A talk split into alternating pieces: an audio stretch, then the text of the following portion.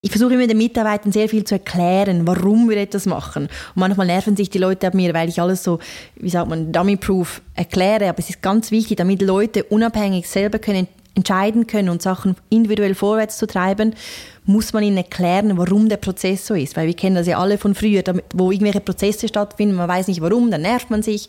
Ähm, super, super wichtig, damit alle verstehen, warum man das jetzt so macht, äh, auch wenn es noch nicht vielleicht der perfekte Prozess ähm, äh, ist.